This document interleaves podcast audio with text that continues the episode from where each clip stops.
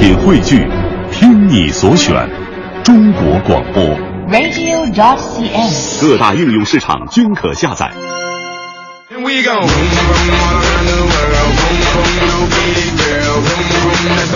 现在啊，咱们的生活可以说是处处都离不开网络。你别说在这个屋里边了，你在室外走路，那很多朋友也喜欢看手机。呃，但是在室外看手机的话，它特别的费流量啊，对不对？咱们国家还没有到这个免费网络全程覆盖的程度。但是我有一哥们儿啊，哎，特别的聪明，他发现了一个在路上手机免费上网的好方法，所以在这里啊，跟各位分享一下，怎么样在路上刷手机还免费呢？啊，你说抽一个周末，把上下班沿途所有的餐馆、商场，只要有 WiFi 的地方，你全都给连上。哎，这么，这这“一带一路”嘛，啊，这一带就是一路都是宽带的意思嘛。这样以后就再也不用担心手机费流量的问题了。哎，在路上时时刻刻都会有 WiFi，都有流量。呃，当然了，我最后我来说一下我这朋友的结局啊。我这朋友啊，这第三天的时候，他被车撞进医院了。所以这个故事告诉我们一个真正的道理：低头一族们，抬起你们的头吧。其实这个真实的世界比网络更值得我们去关注。这就是今天送给各位的至理名言。我是大明，全新正能量一天马上开始。接下来，让我们有请黄欢带来今天的头条置顶。头条置顶，头条置顶。国家主席习近平昨天在人民大会堂同乌干达总统穆塞维尼举行会谈，两国元首高度评价了中乌友谊和互利合作。外交部发言人昨天表示，截止到昨天，已经通过多边审核程序成为亚投行意向创始成员国的国家有三十个。在央行放宽房贷政策之后，各大银行等等多家银行昨天已经开始执行新政策，但是不少消费者表示，现在还是保持观望态度。进入到四月，景区最大承载量核定导则、网络零售第三方平台交易规则制定程序规定试行办法等等一批法律法规将正式实施。昨天，江苏宜兴市公安局官方微博说，一名男子从高达一百零八米的文峰塔跳下，经抢救无效死亡。死者是无锡市委副书记蒋洪亮，患有抑郁症。联合国人权理事会朝鲜人权办事处将在今年的第二季度落户韩国首尔。朝鲜祖国和平统一委员会书记局昨天夜间发表声明，强烈谴责，表示朝鲜绝对不会袖手旁观。昨天，法国总统奥朗德在与德国总理默克尔举行的联合国新闻发布会发布会上表示，德国之翼空难全部遇难者的身份有可能最早在本周末得到确认。昨天晚上，中国男足在南京和突尼斯进行了一场热身赛，替补出场的于大宝在第九十四分钟进球，双方最终一比一战平。好，现在是北京时间七点零八分，回到我们的快乐早点到，各位周三的早上好，我是大明早上好，我是黄欢。啊。这个今天是四月一号啊，对，呃我从来不会这个在这一天是阴什么人的啊。啊哎，我你你放心，你今天在我旁边，你绝对的安全。不是，啊我也不喜欢，因为啊。就是就可能没有娱乐精神还是什么的，我觉得特别没意思，特别没意思对，身边有很多年轻人嗯都喜欢在这一天，尤其是十二点之前嘛，对吧？啊很多愚人节都讲究说十二点之前，哎，如果你跟别人开一个善意的小玩笑，可能是小小的谎言，嗯。哎，就生活非常有劲哈。但是可能大家的工作节奏或者生活节奏都太快了，有的时候你因为工作上你可能相信了对方的一句话，哎呦，嗯。耽误自己的工作，会觉得哎呀，所以我跟你说，我生活当中我就喜欢什么呢？我就喜欢那些实实在在的人和啊。实实在在的东西。我认为什么是实在的？比方说，在爱情当中，鲜花不算是实在的，钻石也不算是，吃才是实在的。真的，吃特别的实在你。这个不需要在爱情当中，你只要在生活当中吃就很实在。爱情也也非常需要吃啊。是吗啊，有一句非常经典的话呀。你如果不吃顿饭的话，你能把到妹子吗？是吧？有这句话吗？我可没听过呀。今天脱口秀就会有这句话。所以呢，今天特别想跟大家聊聊吃哈，嗯包括昨天有个新闻嘛，是有一个哥们儿在那个也还是咱北京的哥们儿，这个像一个不是像一个像自己的女朋友求婚。像一个女朋友啊，这个拿的是一束鲜花，远看是鲜花，哦近看一看，哇，肥牛卷儿。对不对？这个也得分人吧，这就是不是吃货的幸福啊！对，不是所有的女孩，你拿肥牛卷去，她她都她都能接受。有的女孩可能会觉得腻得慌。但是我觉得所有能接受的女孩都是可爱的女孩。哎，但是你说到吃货特别有意思，比如说在我们小的时候哈，如果你特别能吃，可能爸爸妈妈会说，哎，你这人怎么就吃你你啊除了是吃你什么都不会，你饭桶啊。嗯哎，但是现在啊你爱吃你能吃的话，没有人再用那个难听的词来形容你了，而会说，哎呦，瞧你这小吃货，是吧？这么所以。今天我们就来说说身边那些可爱的吃货们，是啊他到底能吃成什么样呢？你见过真正的大胃王或者说爱吃的人，他为了吃可以付出什么样的努力和劳动呢？是的，欢迎你发送微信到快乐早点到一零六六。今天嗯参与互动的仍然是为你送出第三届北京农业嘉年华的门票，嗯以及今天晚上在国家话剧院东单先锋剧场上演的小剧场话剧《红色》的演出票。哎，身边好嘴的人特别的多呀。这个为了吃能付出什么样？比方说，有的朋友可以这个千里迢迢从一个城市到另外一个城市，就是为了吃这么一样东西哎啊，有这样的。我们来说，哎，你你最爱吃的是什么？就是嗯可以让你抛弃很多东西，去嗯选择这个吃的东西。呃，我喜欢吃的还真的挺多的，比方说。呃，每个城市不一样，比方说长春呢，那是我的老家，李老二炒粉儿我特别的喜欢。炒粉儿这种东西你肯定不知道吧？哦，什么不知道？我超爱吃炒粉。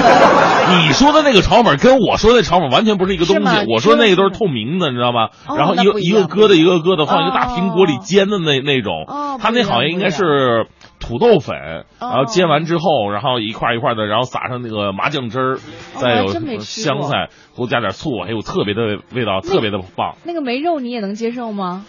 嗯，它看起来也挺肉肉的那个，不是这这真的挺好吃的。然后包括我后来去温州，温州我最喜欢吃那个猪脏粉啊。哦，我吃过。呃，猪脏粉挺好吃的，它那个真的是，那当地叫粉干，啊也是跟那面条差不太多，但是米粉嘛，呃，米做的然后里边加上那个猪大肠、鸭血，对吧？嗯这个味道特别好，里边最好再放那个大瓣豆瓣酱啊。嗯北京我肯定是，我从小最爱吃北京的那个炸酱面和爆肚。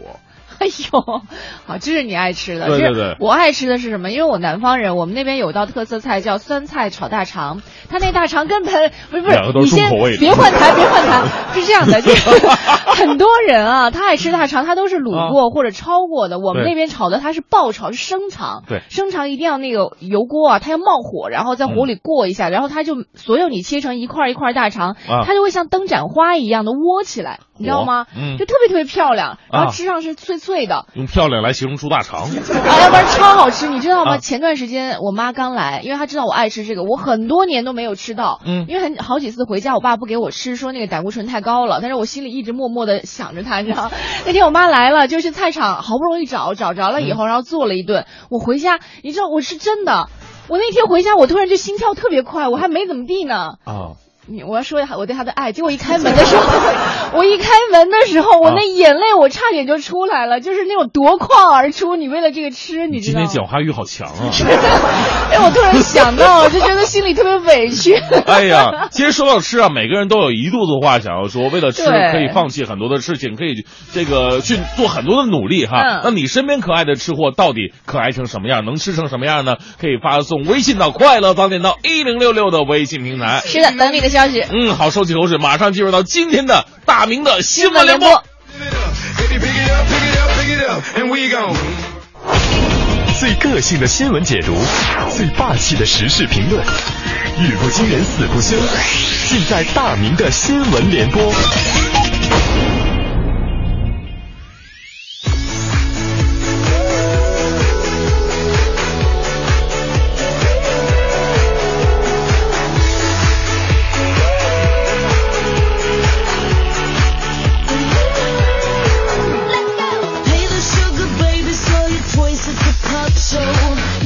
大明的新闻联播呀，先来关注关注一个车改之后的连锁反应。呃，随着公车改革的推进呢，机关事业单位人员呢报名考取驾照的人数呢是明显增多了。没有公车了嘛，只能自己开了嘛。哎，这个但是啊，对于其中一些很有个性的学员，长春市多家驾校的教练表示，这这年头教车实在是太难了啊，难到什么地步了呢？教练介绍了这样几种情况，大家伙想象一下，脑补一下画面，都觉得会特别有意思啊。比方说，有位五十六岁的处级干部，因为车改呢，不得不高龄考证。他平时在单位说了算，属于那个啊，是属于在这部门里边一把手啊。学车的时候也很有主见，啊，不按教练的，经常按自己的想法去操作，一直考不过。五十二岁的副局级的干部张女士，因为车改不再配有司机了啊，逼着自己去学车，呃，光科目二就考了十次，教练换了仨了已经。看完这一新闻呢，我其实我特别感兴趣的是这样一句话，就是学车的时候很有主见，经常按自己的想法操作，一直考不过这句话。我说哥们儿，你不是不能叫大叔，你这个开车能开出什么个主见呢？这玩意儿，我们上车的流程不都是这个系安全带，然后那个 点火，然后这这这这个挂挂档吗？你还能这先先挂上档怎么的？这这。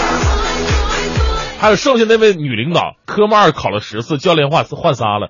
这个事儿就充分证明了，您真的不适合开车。真的有一天你过了，你上路那也是让人心惊胆战的，对不对？也别跟车呀，跟拥挤的交通斗斗气了。其实啊，公车公车是公车改革，那个你有自己的办法啊。你看我们环神，环神到现在还配有专职司机呢，对啊，人包一辆那个出租车不得了。今天是四月一号，愚人节。下面新闻当中的这个主人公啊，提前就把节给过了，过得那是轰轰烈烈。来看一下中国新闻网的消息，看了网络恶搞视频“大哥别杀我”之后，山东青岛两个初三的男生在路上模仿起了视频当中的情节。啊，大概的意思啊，就是说这个在视频当中，这两个学生就是说：“哎呀，大哥别杀我呀！”好像黑社会一样啊。结果啊，视频是这样的。鞭炮砰的一声响之后，两个影帝上身啊，把这个黑帮老大跟黑帮老大求饶的戏码演的是惟妙惟肖，这像到什么地步了呢？像到路边的这个有一个姓唐的路人信以为真，发生凶案了。妈呀，这怎么回事啊？这黑社会斗殴的这啊，没伤着我呀！唐先生当时吓得是转身就跑。结果当时可能由于太紧张、太激动了，被路边的隔离墩绊倒，结果受伤了。后来得知对方是恶作剧，气愤不已的唐先生报了警。经调解，两名学生家长赔偿伤者五百元医药费。这说孩子，这钱赔的心疼了吧？吸取教训了吧？相信我，唐先生算是不错的了。你要是碰到下面新闻当中的这位老人，五百块钱恐怕是解决不了问题的。哪位老人呢？来自江苏呃江苏电视台的消息，三月二十五号，在福建省晋江市，一名六旬老人骑着电动车突然冲上了绿化隔离带，随后倒在地上。途经此处的顾女士呢，有一副热心肠啊，赶紧上去扶起了老人。然而老人站起来，一口咬定是顾女士把他撞倒，还好交警及时调出了监控录像啊。事后，老人向顾女士道了歉。交警表示，做人呢要实事求是，讲良心。又是一场啊司空见惯的扶不扶的悲剧呀！我真不敢想象，要是没监控呢？没监控，我们的好心人该如何收场呢？老人依旧是道歉了事，并没有受到什么处罚。但是对于这个社会的正气，他无疑是狠狠的捅了一刀啊！我们想让身边充满互相帮助的正能量，可是为什么总是？没有特别牢靠的保障，服务我们那些真正的好心人呢。我一直建议啊，就是以后啊，关于这些扶不扶的案例，对于那些被撞倒的老人，或者说自己假装摔倒的老人呢，也有一个管制的方式。如果真的是被撞倒的，那该怎么着就怎么着；如果真的是在恶作剧或者碰瓷儿，甚至就是完全的讹对方的话，那个应该受到法律的处罚。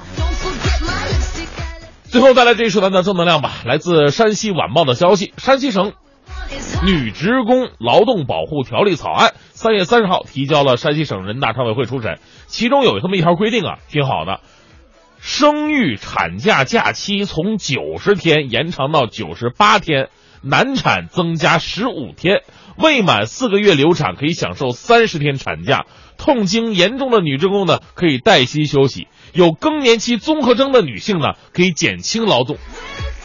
黄花，你干什么去？你是以下哪一条？你啊，有些专属女同胞的伤痛啊，是我们男同胞无论如何都想象不到的。这样的保护条例啊，真的值得我们去点赞。但是与此同时呢，我同样希望越来越细致的保护条例，不会成为各大企业不愿意招收女性员工的借口。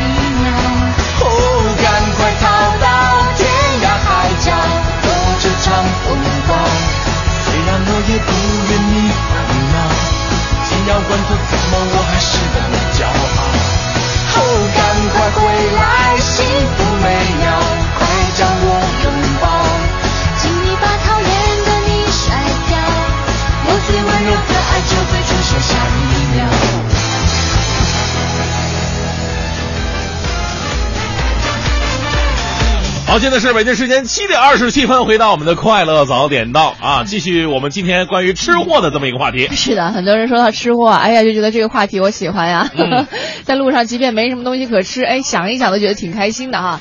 来看一下微信平台上，呃，烈火说了，说到吃货呀，我不得不提到我的一个小妹妹啊她也是快乐早点到的忠实听众。我要爆料她的故事，估计会被抓烂的哈。火她呢钟爱涿州某家饭店的肉饼，嗯吃的时候呢总共分四步。第一步，用筷子把皮儿划开，把啊肉都先吃了。火第二步，啊把饼全塞到嘴里。第三步，找纸巾擦眼泪，然后再擦嘴，为什么擦眼泪呢？也不知道噎出来的吧？第四步，着急找水往下顺，你知道为什么擦眼泪了吗？哎真的是噎的。死法每次都不变呀。他哎呀说：“小郭儿，你在进京上班的路上在听《快乐早点到》吗？今天晚上安排你吃肉饼，哎呦，吃肉饼先吃馅儿再吃皮儿，我这第一次听说啊。先把好吃的吃了呗。是吧啊嗯。”这个先吃菜再吃饭的一个道理，是吧？哎，今天和大家一起来说说我身边，或者是就是我自己，就是一个吃货，这可爱的吃货到底有哪些可爱的事儿呢？听天下好，这一时段一零六六听天下，我们先来关注一下，酝酿了二十一年的存款保险制度终于是落地了。据中国政府网的消息，存款保险条例昨天正式公布了，从二零一五年的五月一号开始实施。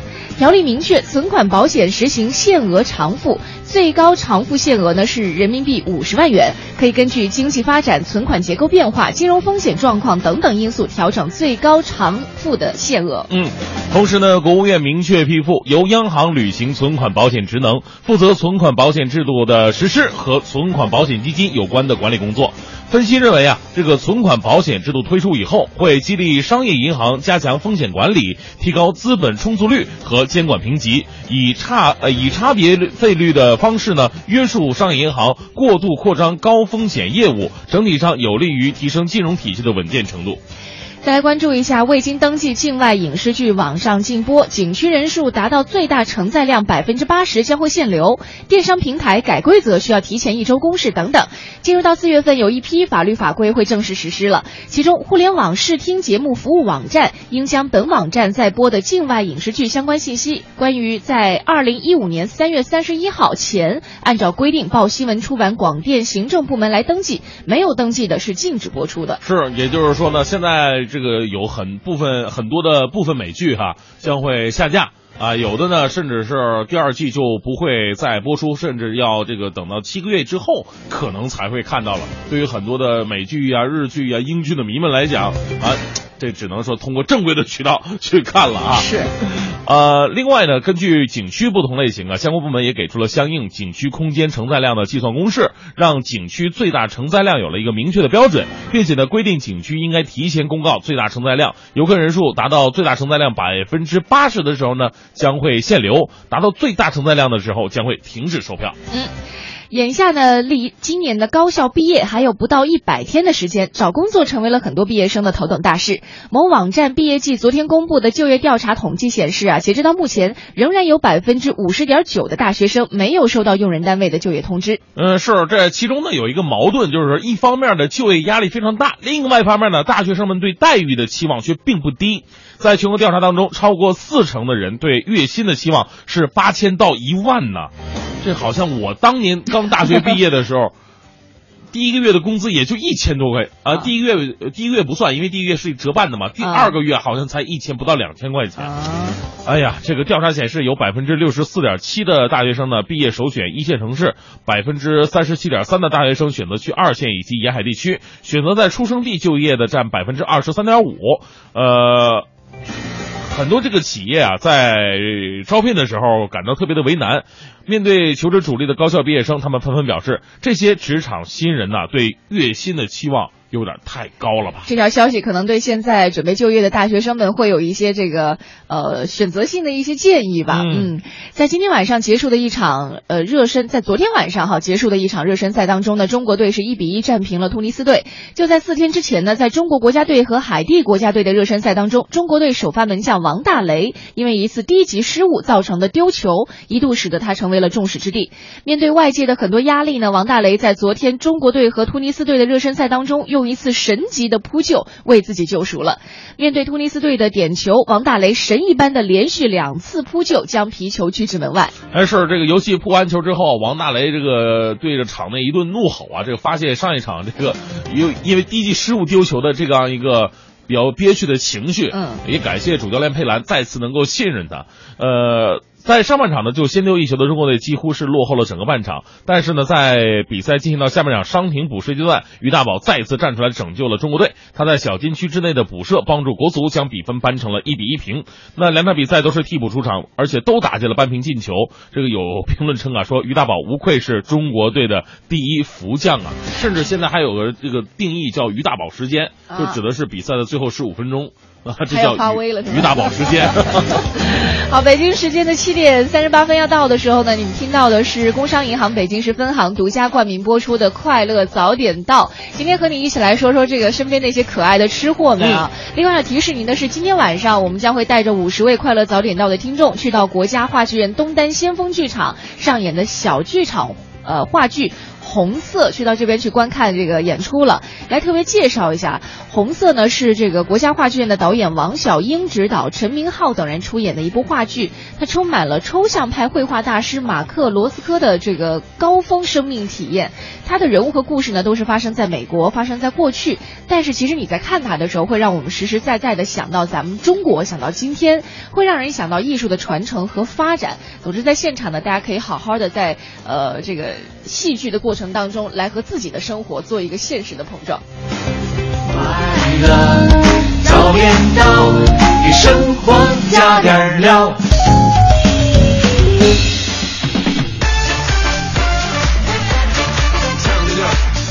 好，七点五十分，回到我们的快乐早点到，各位好，我是大明。早上好，我是黄欢。哎，今天呢，我们聊的是吃货呀。刚才脱口秀当中也介绍了很多吃货在用自己的这个生命求婚，哎啊我发现用自己的 这个我自己最爱吃的东西来求婚，我觉得真的是非常好的一种。对，而而且一个很重要的事情，啊任何一个事情发生了呀，很多人都有不同的声音、不同的语言，啊关键看谁掌握了话语权。比如说今天我们在直播间当中有一个吃货为吃货发声了，你就会发现，哎呦，吃货人家就是很可爱的嘛，说人家干嘛呀，是吧？是啊，凭什么说我们吃货呀？我没有伤害任何人。对吃货呀，他特别的好，有一点在于他不会伤害别人，他不会去。因为他每天琢磨的东西都是怎么吃，点不一样啊。跟谁去吃，去哪儿吃，他不会想我今天该阴谁呢？哎，你还你还真是，像我们特别小的时候，当然这个东西不足以作为参考，只是说老一辈儿人啊、嗯会教你一些呃，比如说看人啊，像小的时候外婆或者奶奶，她就会跟我说，呃，你长大以后呀，你千万别跟那种尖嘴猴腮的人做朋友，哎那种人又不爱吃，然后一天到晚就想着算计别人，所以还不长肉啊。老人老人说话呀，还是有道理的。实在来来看各位身边那些可爱的吃货都有什么样的特征呢？您可以发送到快乐早点到一零六六的微信平台。呃，史蒂芬说了，呃，说这个我有一个下属，怎么说呢？你能把想象的吃货的形容词儿加在一起都不能形容他。有一次他好几天不理我，还跟我顶嘴，我就很不理解啊。最后他告诉我，前几天我做个梦啊，梦见在吃饭，结果你说我工作不好，还把我吃饭的碗打掉了，然后我就特别生气。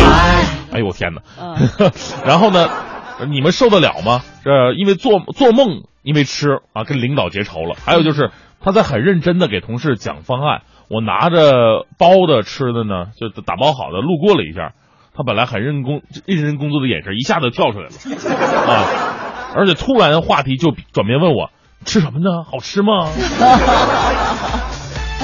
对于吃货来说，你打了他饭碗，这是一个天大的仇啊！是。来看一下这个寂寞梧桐说了，说吃货其实我是个非典型吃货，因为我吃的很少。嗯可是我为什么还说自己是吃货呢？因为我在吃上啊很有探索精神啊经常出差在外，在一个地方可以一两个月不吃重样的，嚯即使在一个饭店也不会两次重样呃去嗯吃同样的菜。所以呢，也吃过各种稀奇古怪的菜，但是吃到好吃的菜，我回家会学着做。啊。这其实也算吧，算热爱生活了哈。哎，是。来看一下啊，这是这个胡小丁儿说了，嗯我有一个心地善良、可爱到极致的吃货女朋友。有一次谈到吃，她非常带感，声情并茂的，而且很认真的边吃边说了一句：“每次我吃到好吃的，我都特别的感动。”然后朋友们哄堂大笑，她依然很淡定的边吃边说：“你们难道不感动吗？你会有这种感觉吗？我吃到特别好吃的东西，我也会特别的感动。会流泪那种吗？呃，来不及吧？来看谷谷说嗯。了，他说我我以前就很能吃，吃自助是属于扶着墙进扶着墙出的。啊。现在岁数大了，三高了，所以就吃素了。嗯。扶墙进扶墙出，就饿到饿到扶墙啊，对呀、是吧？你很多哎朋友在吃自助之前三天洗胃嘛，就是不吃东西，光吃黄瓜什么的，连酱都不蘸啊，啊然后饿得眼冒金星进去了，然后到最后撑的实在不行，仰着戳肚子出来了。这个身体伤害应该挺大的吧？可怜的胃啊！那个时候就是这样的，因为那时候我我第一次吃自助的时候，对于这种模式，以为就是往死了吃嘛。那时候其实对于我我们学生来讲，还真的算是算是计划经济，兜里就那俩钱，必须得计划着花，怎么能花发挥最大作用嘛？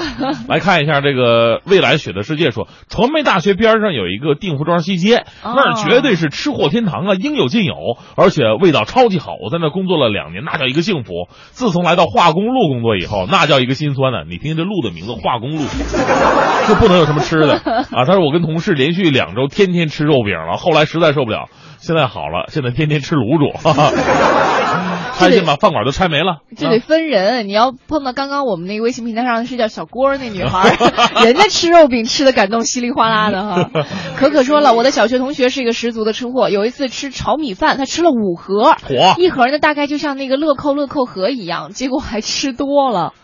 炒米饭有什么可吃五盒的呢？这这这有啊，南方人可能比较爱吃炒米饭。什么叫炒米饭？不就炒饭吗？对啊，就炒饭呢，还有各种、啊、炒米饭呢？这个都一样吧。还有各种的做法，那是每个人家里的不一样。对哎，我我吃过一个比较好吃的炒饭，叫食神炒饭。什么叫食神呃，这个这个炒饭的始作俑呃不对，那个发明者啊，发明者是这个周星驰的食神，你看过吗？看过，但是都忘了对里面的那些周星驰食神里边最开始他 PK 掉一堆厨师，嗯里面有一个就是香港的真正的食神哦他是真正的食神真正的食神。周哦周星驰演的这个电影原型就是那个人，哦那个人叫叫什么龙来着啊，反正我们都管他叫龙哥那。个然后他炒那个饭呢，就因为这个电影叫做食神炒饭，他选择那个米都是那种，哎呀，无法形容。那里面有什么配料？为什么叫食神炒炒饭？它里边有那种特别黑的东西，长粒儿的那个东西叫什么米？我还真的不太清楚。黑米吗？嗯红米、黑米。好像不是，完我说不上来，反正就是好吃。哎，你这啊吃货能不能有点含金量啊？光顾吃了，那确实不错。哎啊。来看一下微信平台上这个没事生非说了，我就是一吃货。嗯上大学的时候食堂吃的很惨烈呀，就和同学去吃自助餐，嗯骑自行车去的。吃完回来的时候，我的腰都弯不下来，我是第二天才去取的自行车。你骑的是赛车吗？怎么会伤哎呀弯腰呢？这个。你身边都有什么样的可爱吃货他们对于吃又有什么样的可爱表现呢？可以发送到快乐早点到一零六六的微信平台。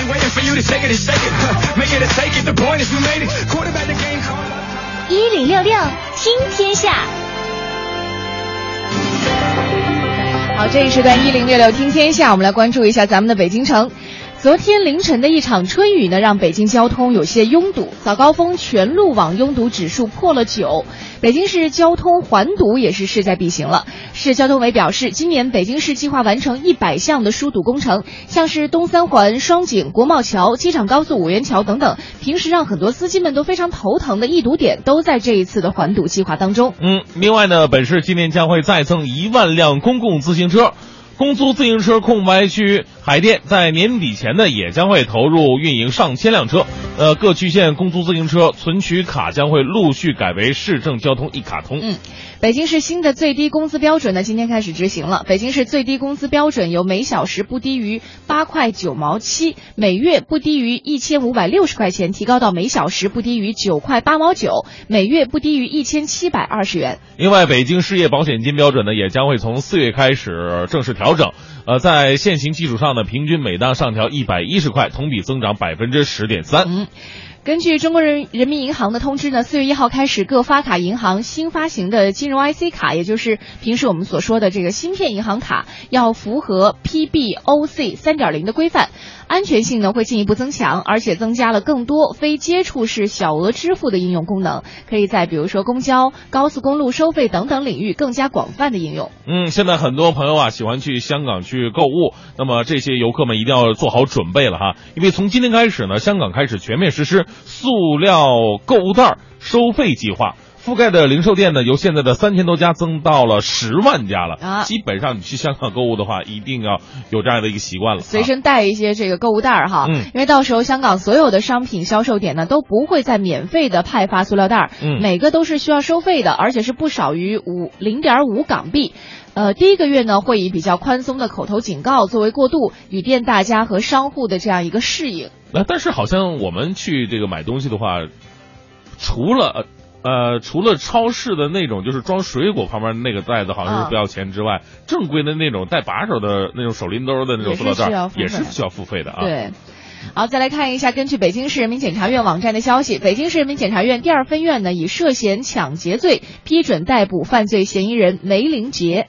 嗯，这个呃啊梅杰林，啊对二零一五年三月十六号十九点哈，当时大家伙都关注到这条新闻了。这个犯罪嫌疑人梅杰玲呢，在北京市东城区王府井东街八号澳门中心一层的冠亚名表城卡地亚表店呢，持仿真手枪胁迫店员抢走卡地亚手表十一块。嗯，昨天呢，北京市迎来了这个刚刚说到的这个春雨的首秀啊，也是三月以来唯一一场的降雨天气是。只可惜呢，春雨的首秀有点太低调了，全市平均降水量只有两毫米 嗯，城区呢是二点八毫米，在昌平和延庆的一些地方呢，只有微量的降雨，甚至是阴天都没有下雨。所以有点奇怪啊！平时如果有降水的话，无论是下雨还是下雨，一般都是周边的一些地方会下。城区里边，比方说这个东二环、西二环这一块呢，几乎很少见到雨。嗯但是昨天的这场雨呢，我出门一看，嚯，这个从这个东三环到这个西二环，这这这这都是还有有的地方甚至有积水。嗯就没有想到这个昌呃昌平和延庆一些地方居然是只有阴天啊。那市气象台的专家预计啊，今夜京城将会再次迎来春雨，这量级呢可达小到中雨了，比昨天的首场春雨呢要豪迈一点哈、今天降雨的时间呢将会集中在晚上，天黑之前西部地区呢可能率先降雨，到明天上午可能还拖着这个降雨的小尾巴呢，但是强度明显减小了。总体上呢，今天的春雨量级呢为小到中雨，呃，北部地区相对来说会比较偏大一点。所以提醒各位，如果你今天晚上可能要比较晚才能够回到家的话呢，出门的时候最好随身带一个雨具哈，嗯哎，免得我回家。我我就不愿意带雨具。啊，我昨天下雨的时候，我就出门溜达去了，我就特别喜欢这种小雨当中淋雨的感觉。嗯，就当然你你如果是正常的人，平时你不担心感冒会影响工作，那倒没什么。因为有些人他可能是比如说老人啊或者小孩儿，他可能对于这种病毒或者嗯对于这种突然来来袭的这种伤寒会比较反应比较大的话，就就是稍微注意一下我觉得像我。这种年轻人啊，还有还有那种激动的心情在。不过呢，唯一遗憾的是，昨天我穿的是白衣服，回家我就变成斑点狗。就是希望啊，北京以后下雨呢，就是很多开车朋友都这么想，就是对，下完雨以后呢，相当于刷车一样，哎，啊不用洗车了。觉得挺爽的。但是北京这个下下完雨，跟那个出土文物一样，更需要洗车。对，有些朋友可能觉得下雨开车，觉得哎呀压过水面觉得很舒服哈，嗯。但是千万要记得，有可能你在开车，你觉得冲冲击这个水洼嗯。觉得非常开心的时候，要注意一下旁边有没有行人，好。不要把这个污水呢溅到了旁边骑自行车啊或者路过的行人的身上，那样就嗯。不好了。我们再来关注这样一件事情啊，这个呃过两天清明小长假就要到了，我们给大家推荐一个出游的好地方吧，就是这个第三届农业嘉年华。其实之前已经有很多听众朋友去到那边了，包括大家呃和大朋友、小朋友都玩得很起劲哈。像金玉良缘馆里的玉米故事和文化大讲堂，抒情画意馆里面没有电池的神奇蔬菜闹钟，伤残之梦馆里的抽丝剥茧织布、制作蚕丝被等等一些互动体验呢，都吸引了很多人的目光。那在小长假期间，激情狂欢乐园里面还会有 3D 魔幻秀、农家秀舞台、城堡大冒险等等一系列的精彩活动。在四月四号中午十二点的时候呢，我们快乐早点到也会邀请几十个家庭啊去到现场，和我们一起开始我们的快乐运动会。如果之前已经被通知了说要去嗯参加我们快乐运动会的话呢，也是提醒各位家长朋友和小朋友一起，可能随身带一些塑料袋儿，哎去到那边之后呢，把我们产生的一些垃圾呢随身的都带走。嗯是啊，我们不仅要这个玩的开心，也要给大家伙儿展示一个非常健康、积极向上的一个形象。是的。啊，那塑料袋就是咱们快乐早点到的标配了。好了，正在为您直播的是快乐早点到，继续大明的新闻联播。最个性的新闻解读，最霸气的时事评论，语不惊人死不休，尽在大明的新闻联播。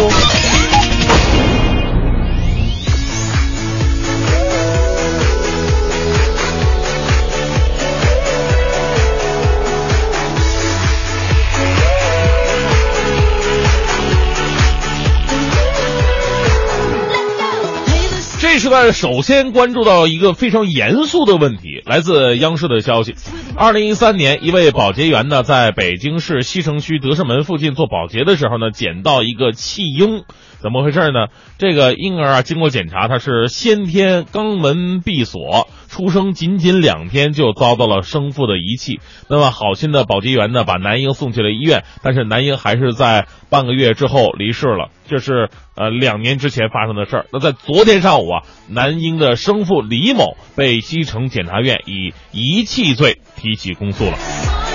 毫无疑问呢，这个遗弃病童必须追责，毕竟是亲生骨肉啊，怎么能说扔就扔？如果你真的真的说我没有能力去抚养他，没有办法去养活他的话，那也要给他一个确定的好的一个归宿，对不对？另外一方面呢，其实这样的新闻我们还可以另外注意到更重要的一点：如果看得起病，是不是这个孩子就不会遭此厄运呢？大病救助体系急需建立健全，那生命的尊严和价值不应该停止于缺钱二字。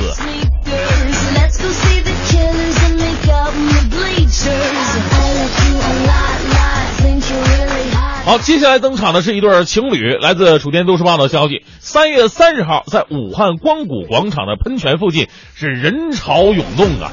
这看什么玩意儿呢？走近一看呢，原来是有一对三十岁左右的男女正坐在喷泉出水口下方在那洗澡呢，把喷泉当淋浴头了。只见两个人呢，特别从容的，身上穿着这不身上抹着沐浴露，沐浴露。女的呢，仅穿一件连体的泳衣，男的仅穿了一件泳泳裤，两人都全身湿透了。当时最可笑的是，武汉还下着雨，天气有几分寒意。乍一看，行为艺术。再一想，是不是玩真心话大冒险输了？不管怎么样，要注意素质哈。洗澡竟然穿衣服，这像话吗？不不是。秀恩爱可以，咱们鸳鸯戏水也可以，但是要选好场地，别强行让无辜的行人成为观众啊！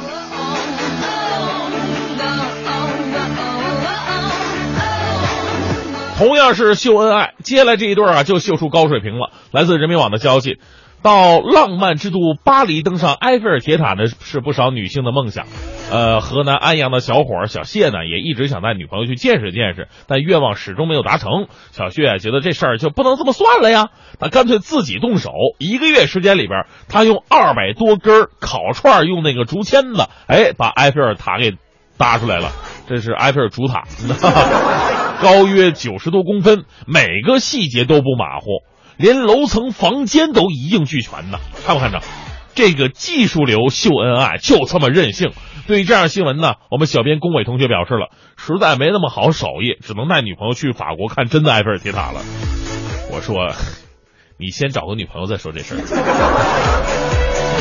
好，最后依旧为各位带来浓浓的正能量啊！来自兰州晚报的消息，在兰州榆中县水泉湾村，六十九岁的陈德敏呢，是一个无人不知、无人不晓的人。他是一名医生，默默无闻的为农村医疗卫生工作奉献了几十年了。而他行医的原则呢是什么啊？能吃药片绝不打针，能打针治好的绝不点滴，能一块钱治好的绝不用一块一。哎呀，为真诚的白衣天使点个赞呐！这也是我们呢心里边真正的好医生、好大夫。无论你是在三甲医院还是江湖游医，只要能用你的诚心、用医术，实实在在的帮人治好病，你就是好大夫。目前呢，这位老人呢，感觉自己年纪大了，期盼着年轻人能来接班，希望合适的接班人早日出现。离开了医生的岗位啊，老人可以享受到一个愉快的晚年。我说接班这个事儿啊。咱们身边医术高明的人并不少数，但是真正像老人这样坚持用这种行为去行医布道的话，我觉得还真的应该好好学习一下。我深深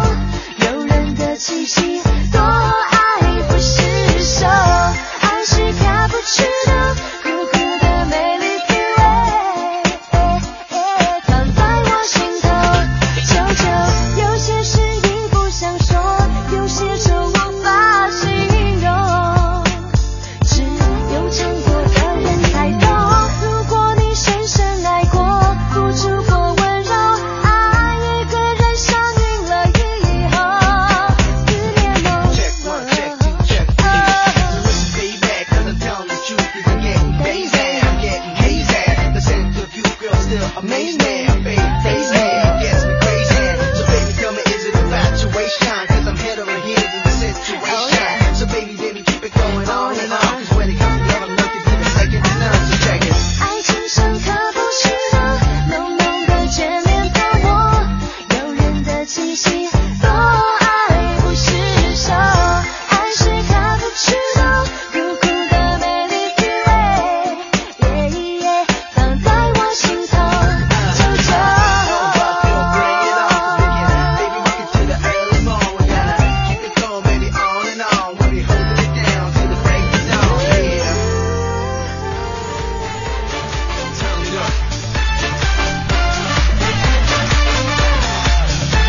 是北京时间八点十九分，回到我们的快乐早点到，继续来看看各位吃货们的光荣战绩啊！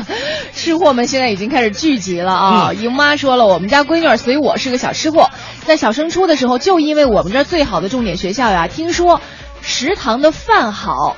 于是这个小吃货就努力学习啊，最后考上了这所学校嚯。没想到这饭的啊好坏成为学习动力了，太励志了。一个学校的食堂好不好，真的是非常重要的。一个单位的这个那个饭菜水准好不好 也很重要。对啊，你说人呐，最重要的是一日三餐，你为了一份工作，早餐也吃不上。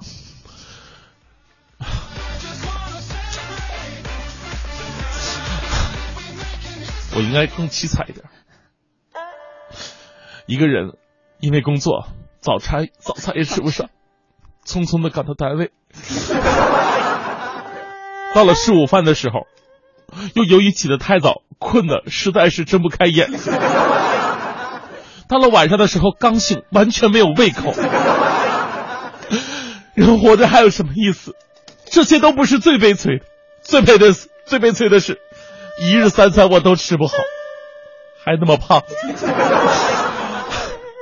这个世界为什么这么不公平？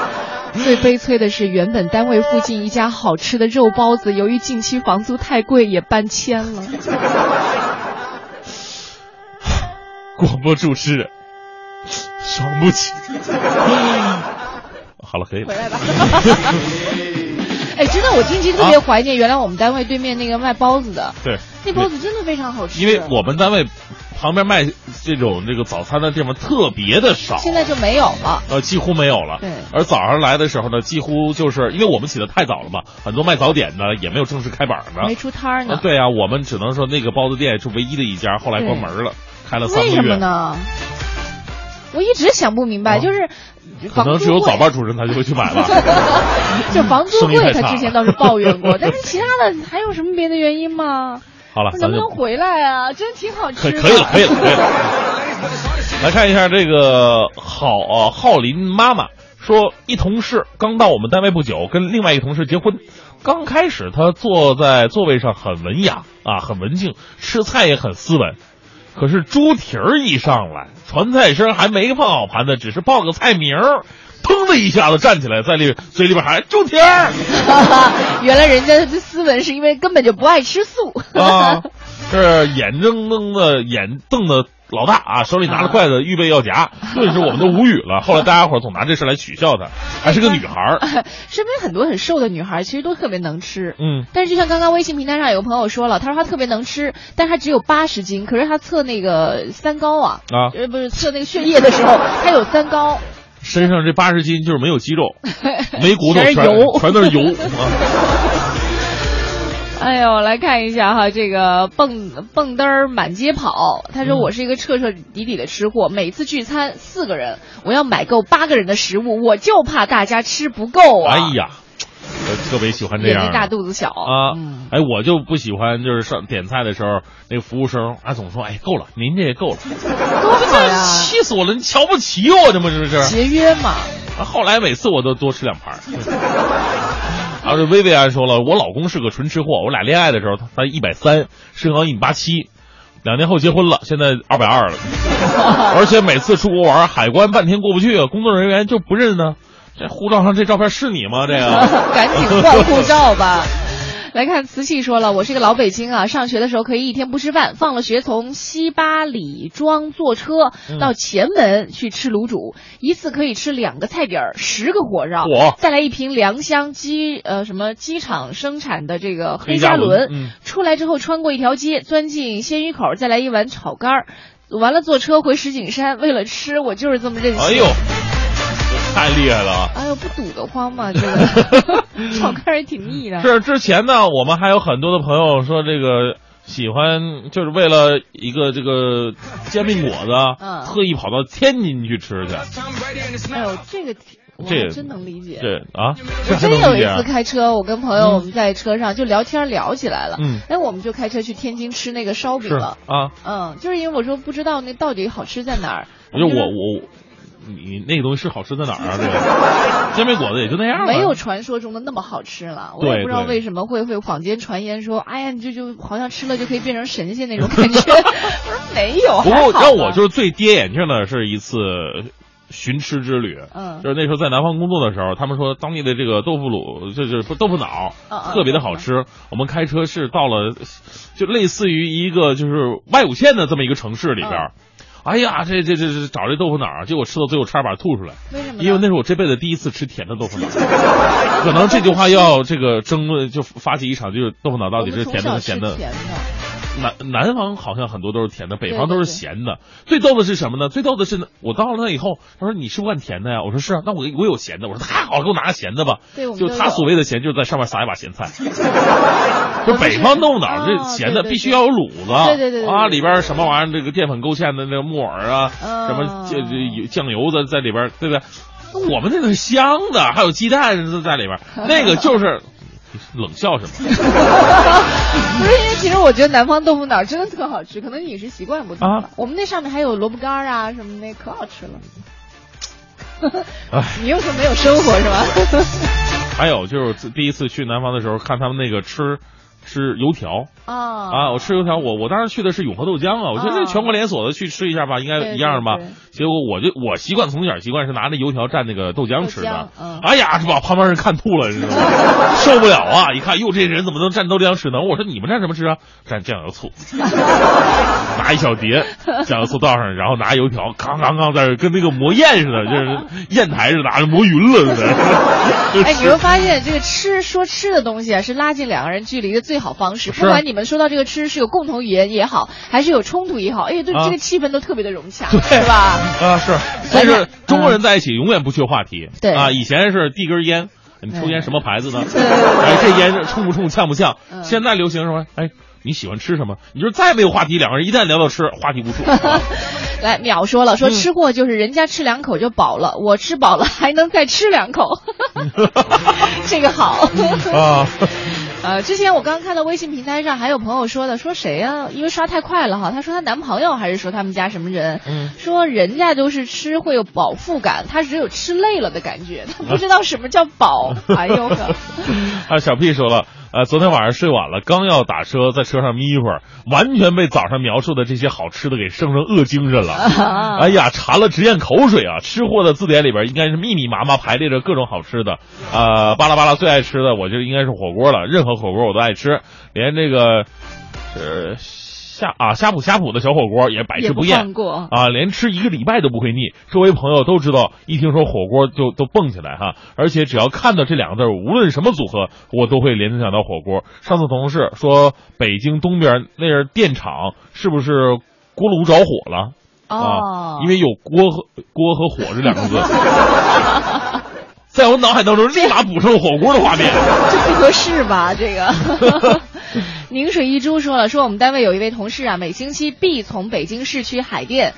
开到延庆去，去那边的柳沟村吃一顿豆腐宴，每位哎呀二十五元，喝点小酒，然后再回来。豆腐宴哎，能我还真吃过两次啊！一次是做时尚之道的时候，阿杰那个时候，哎呀，特别热心，请我们全组人去吃豆腐宴。哎呀，第二次是大气 因为他说好吃嘛。啊！对，能不好吃吗？可能这个这南北方的饮食真的是有差异。啊，嗯，就是挺寡淡的，我想一下就会寡淡。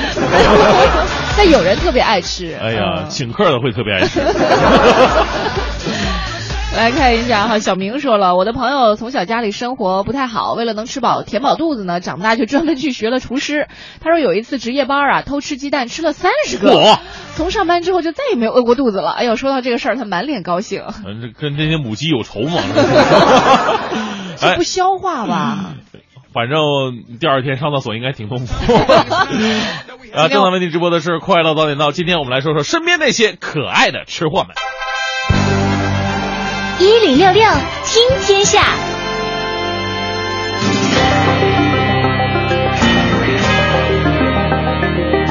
好，这一时段一零六六听天下，我们来关注一下环球消息。嗯美国白宫昨天宣布说，总统贝拉克·奥巴马将在今年的七月访问肯尼亚。好，奥巴马的父亲呢是肯尼亚人，在夏威夷遇到了奥巴马的母亲，两人生育奥巴马之后呢离婚了。这是奥巴马自2009年出任总统以来首次访问这个国家。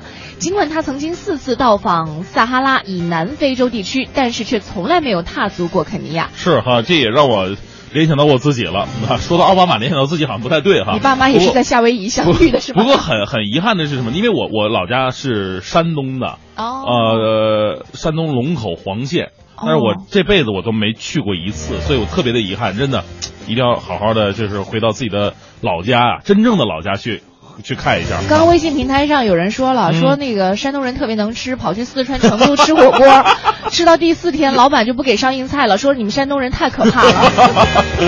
呃，有可能哈你。是典型的山东人代表是吗？我们还是说回这个奥巴马吧啊，嗯这个白宫说呢，访问期间奥巴马将会会面肯尼亚的总统乌胡呃乌胡鲁。肯亚塔，并出席在肯尼亚举行的全球企业家峰会。白宫希望呢，这次访问能够进一步加强美国与非洲大陆之间的关系。按照白宫一些顾问的说法呢，如果追根溯源的话，那数以百万计的美国人的祖先其实都是来自非洲大陆的，而且有超过十万美国人生活在肯尼亚，或者每年会拜访这个国家，嗯也也都会。其实美国人也会有这种寻根溯源的这种情节在里面。对。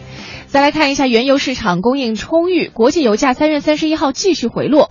据彭博社的调查显示，欧佩克今年三月的原油日均产量上升四十八点一万桶到三千一百零二点九万桶，是一三年八月以来的最高水平。欧佩克的原油产量占全球的大约是三分之一。嗯，欧佩克于去年十一月二十七号在维也纳举行了部长级会议，会后宣布不减产，之后油价是持续下跌。欧佩克国家仍然表示不会减产。市场关注伊核问题展呃谈判进展，分析师预期，如果伊朗核问题谈判取得进展的话，那削减对伊朗的制裁将让更多原油进入本已供过于求的原油市场。再来关注一下美国，美国前国务卿希拉里·克林顿的电邮门风波啊，又掀波澜了。美联社昨天爆料说，除了黑莓手机，希拉里任职期间还曾经用 iPad 给幕僚发送邮件。希拉里此前呢，为自己使用私人服务器提供的邮箱地址辩护的时候，曾经说，说自己那样做完全是为了方便，这样他就不用两个手机换着用了。嗯，美联社指出，这些电邮的寄件和收件呢，都是希拉里在纽约住宅服务器的私人电邮地址。这几封邮件呢，也足以显示希拉里至少有一次在回信的时候将私人事务与公务混淆了。在二零一一年九月份，希拉里回复其幕僚转发的一则美联社就无人机在巴基斯坦空袭的报道的时候，他不小心回复了看上去有关装饰的问题。那希拉里的发言人在昨天。早的早期时候说，这个希拉里不会时不时的会使用自己的 iPad，主要呢也是看这个新闻简报，并不会说这个进行私人的一些的东西。邮件往来啊。嗯啊，继续到这个时候呢，我们来说一下这两天大家都非常关注的樱花。日本进入到了赏樱季节，那继春节期间呢，中国人爆买日本之后，樱花季节又有大批的中国游客来日本赏花了。仅据日本驻上海总领事馆的统计，三月向中国人发放的签证就达到了十四点六万个，是史上最高的。为此呢，日本媒体为中国人赴日赏樱发明了一个新词，叫做“爆花剑嗯，爆花剑”。嗯。啊，那其实呢，日本的上野公园竖起了很多这个樱花观看须知的双语布告牌啊。双语，你看一个就是日语，一个是中文。那东京的男女老幼呢，都来到樱花树下，在粉红色花瓣的包围当中去享受美餐。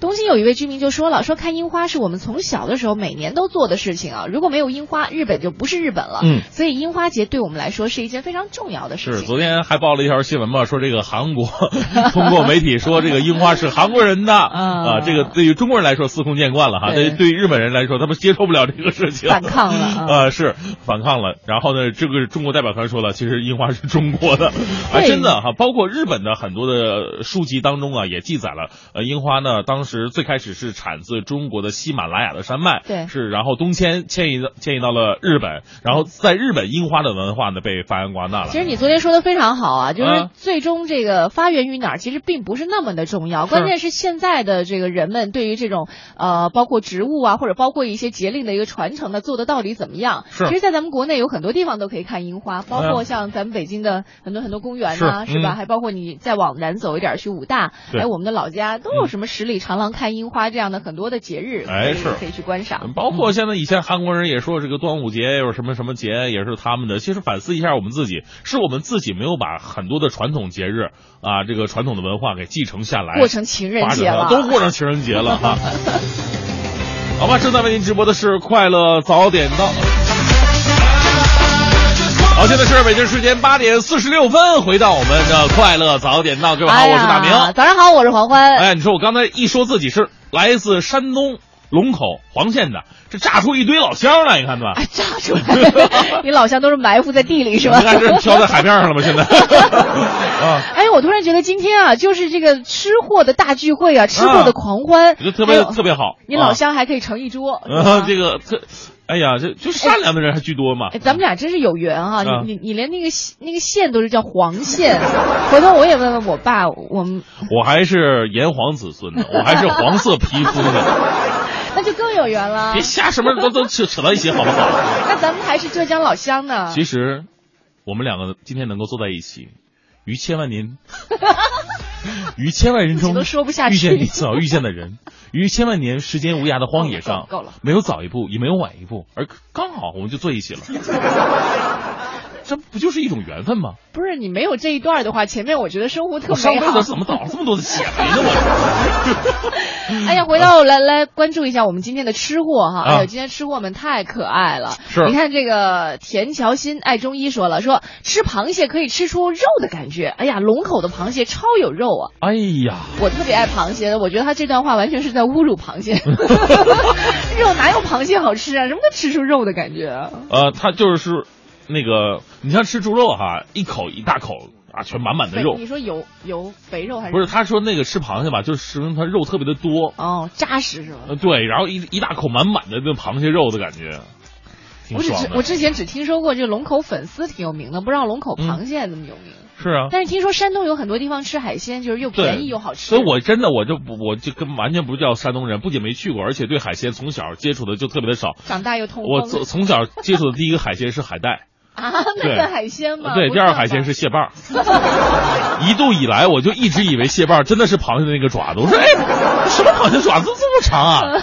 太可爱。来看一下这个左岸宇说了，嗯说其实作为一个合格的吃货啊，你不在于能吃多少，吃的多。只能叫我之前说那饭桶。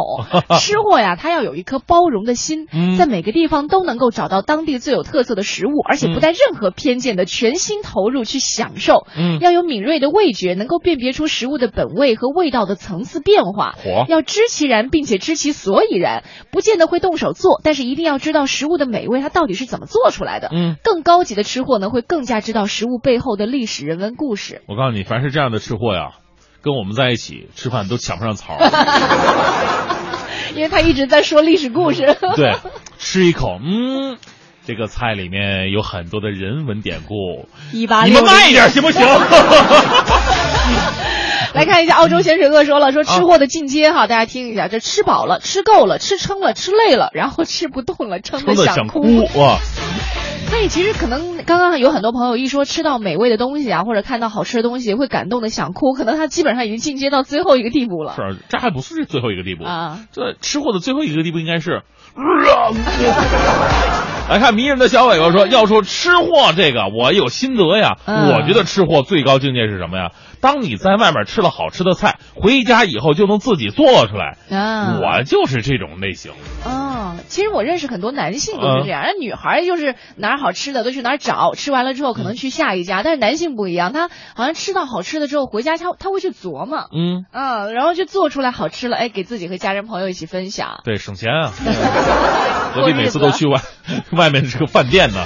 啊，来看一下，这是这个灰太狼说了，大明吃货不是胖人的专利，好不好？我是一瘦子，虽然吃的不多吧，但是特别爱吃好的东西，嗯而且一般的菜我都会做。吃货和饭桶才有区别啊！吃货的特点就是吃的有品味，哦，我就是尖嘴猴腮的瘦子，快四十了，净吃亏了。刚说这吃货和饭桶有区别，接下来玩意儿他就特别不应景的说了一个，他说我前面说的吃货，我觉得都是小儿科啊。我同事曾经一次吃过七十六个鸡翅，吃汉堡王加到十二个牛肉饼，哎呀，这纯粹是属于刚刚说的那种。让我想起了我刚来北京，我刚来北京还不是说这两年，是，呃，有一年去这个南方工作，在北京转那火车，早上六点半就到了，结果晚上那班车是晚上的十点多，哦，然后这一白天就没什么事儿干呢，怎么办然后我怎么办？我我我我我就我听我查了一下，就北京的自助，嗯，当时现在我不知道有没有叫好伦哥，我天呐，你还记得？嗯，对我这印象太深刻了，因为我们那时候吃自助，我跟你说凶神恶煞一样，就一天呢，我就想怎么吃自助多一点呢？反正就指着这个能能能多吃一点嘛。然后我就在那走，我就在这这通过步行，那是哪儿都不认识，我就迷迷糊糊走遍长安街，我又走到了那那那哪儿叫叫王府井里面那个、啊那个哎不不不是王府井，就咱们台旁边那个西单图书大厦。啊，哈哈，没想到啊，多年以后，我居然在那儿自开办了自己的那个 签售会。你能说重点吗？不吐槽不快乐这本书呢还在发售当中啊！我说重点，说重点啊！啊说重点。一直逛到晚上五点多，等那个自助终于开板开门了，我我去吃好伦哥，我在那里边吃了三十多个鸡翅，四十多根肠。后来那家店是不是倒闭了？哎呀，真的这那现在我倒不倒闭我还真的不知道，甚至连那家店在哪我已经不知道了。吃懵了吧你？，对对对，就我我觉得真的太幸福了，那个时候、啊那种饱足感，现在想想我太傻了。那鸡翅和火腿肠都是最不值钱的。多实诚啊！大龙人说了特逗，他说豆腐脑不是酸的，能吃吗？这这应该是北京来的吧？呃豆腐脑跟豆汁儿还真的不一样。啊、对，嗯呃豆腐脑酸的。另另外，好像那个广西那边喜欢这个吃酸的东西。对对对对对对嗯对。哎呀，待会儿下节目可得好好吃一吃，突然觉得对自己真是有点对不起了。呃，曹操也说了，我觉得我也算是吃货的一种，只要我吃过的菜，我就会做。呃，刚出黄记煌的时候，呃，我就吃了一次，回家给我哥做了一锅，三种汁儿都被我破译了，我哥吃的是不亦乐乎啊！哎呀，家里有这样一个人真的是好大的福气啊是 啊，今天我们和大家一起这个吃货狂欢了一下啊，发现说到吃啊，哎呀，整个人的这精神头都上来了、嗯啊！待会儿呢，如果有时间的话呢，或者说今天哈、有时间可以呼朋唤友的去找到自己爱吃的东西，大家一边聚聚会一下，一边也是享受一下美食给我们生活带来的一些乐趣，增添的一些欢乐。啊是呃，你对吃货还有什么这个好的借鉴或者忠告吗？因为你是典型吃货，我还不是。我觉得呢，吃一定要跟运动结合起来。就是我觉得啊，人呐减肥是可以的，但是千万不要亏那个待自己呃不要亏待自己的胃啊。有的人吃药啊，对吧？哦有的人是只吃维生素片儿，有的人说我晚饭我不吃了，我我去运动，我觉得都没必要。嗯其实两者一定要结合起来，微胖才是最大的幸福。真的，这是给很多吃货的一个建议是吗？对，不吃饭哪来的劲儿减肥呢？感谢各位的全程收听啊！既然大家那么爱吃的话，我们早点到也可以商量一下哈，以后是不是加入一些和吃有关的一些环节，让大家在路上呢多一些上班的动力。是啊感，谢各位的全程收听，待会儿呢，这个是宝九点之后是宝木和小曾给大家带来的综艺对对碰。今天四月一号，综艺对对碰呢也是全新升级了，欢迎各位能够你这句话说的，你不要强调是啊四月一号，好像我们在骗大家一样。没有没有没有没有，是真的全新升级了，真的全新升级了对，不信大家可以来锁定，好好来关注一下，看他们嗯怎么样和大家能够开心的玩起来。是感谢各位的收听了，我是黄欢，我是大明明天早上七点钟我们再见，拜拜。